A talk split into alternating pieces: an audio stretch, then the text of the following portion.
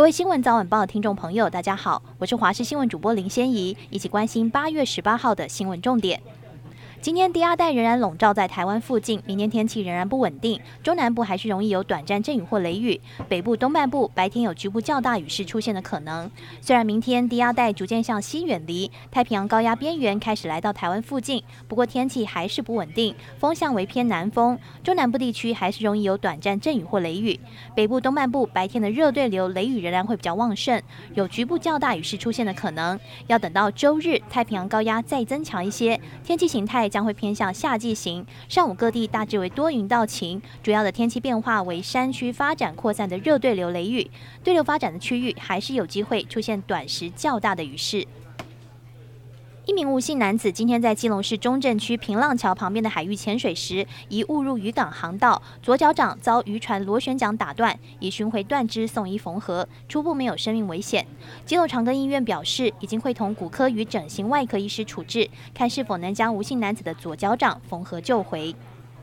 中国称台湾涉违反 WTO 规范，将结合贸易壁垒调查情况，研究终止 f 法。对此，经济部强调，两岸同时入会，且过程中从未进行市场开放谈判，台湾没有违反 WTO 规范，与中国贸易有相关机制和法律规定，也行之多年。中国目前作为是出于政治动机。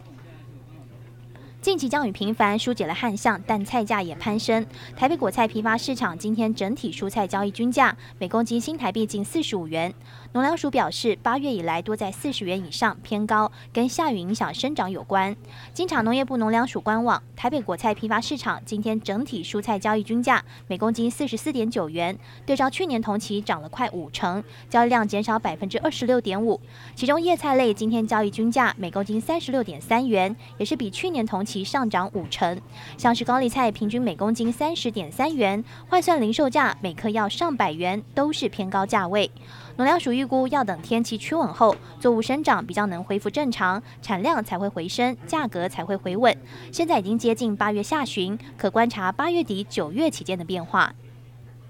美国疾病管制暨预防中心今天宣布，正在追踪 COVID-19 的一种高度图片新型变异株，这种变异株称为 BA. 点二点八六。路透社报道，CDC 在社群平台上发文证实，美国、丹麦和以色列都已检测出名为 BA. 点二点八六的新型变异株。德州休斯顿美医美医院临床微生物学医疗主任朗恩解释，与目前的 XBB. 点一点五主流变异株相较，这个新谱系有三十六个突变，但 BA. 点二点八六是否能击败其他病毒株，亦或是在躲避先前感染或接种疫苗产生的免疫反应方面具任何的优势，仍有待观察。